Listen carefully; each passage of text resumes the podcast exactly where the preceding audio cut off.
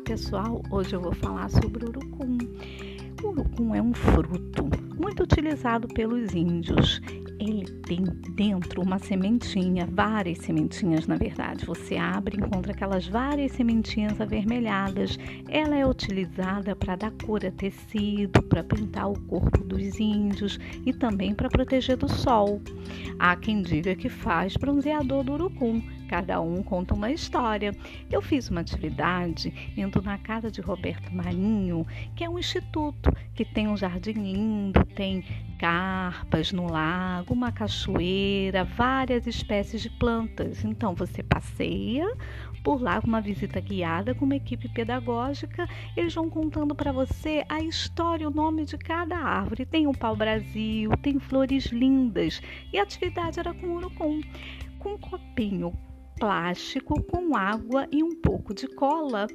Com um pincel, você misturava o, essa colinha com água pegava o fruto do urucum, abria, tirava as sementinhas, apertava um pouquinho na, nos dedos, jogava no copo e ia mexendo.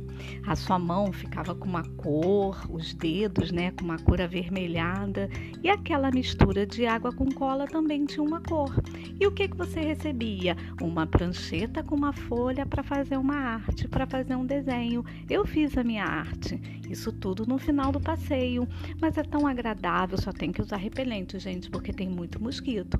Mas é uma dica. Você conhece as plantas que tem na casa, você vê a cachoeirinha, o lago com as carpas, você tem um contato com a natureza, com o distanciamento que é necessário, com pouca visitação nessa área externa da casa, nesse jardim super bonito e faz uma atividade com a equipe pedagógica. É uma sala super bonitinha, mas que nesse momento não pode ser utilizada. As atividades são feitas ali, naquele jardim lindo. Foi uma tarde maravilhosa e eu aprendi muito mais sobre as plantas, sobre as árvores, vi o pau-brasil, o pau-brasil velho, novo, que é cheio de espinhos. Ainda fiz essa atividade curucum.